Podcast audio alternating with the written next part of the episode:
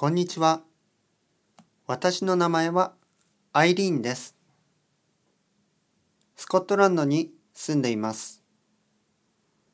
日本語の勉強をしてます。今、JLPT の N2 に合格しました。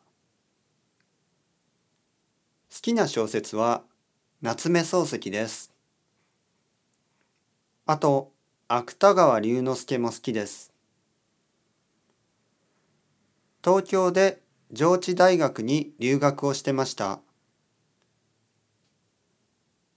今は勉強してます。日本語をもっと勉強して日本に戻りたいと思います。よろしくお願いします。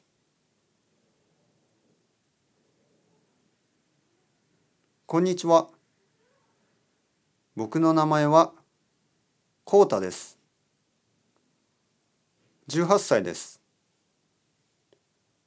大学生1年生です。スポーツはラグビーをやってます。えー、あとは、うん、アイドルが好きです。好きなアイドルは多分わからないと思うので言いません。あと、うん、食べ物ですか？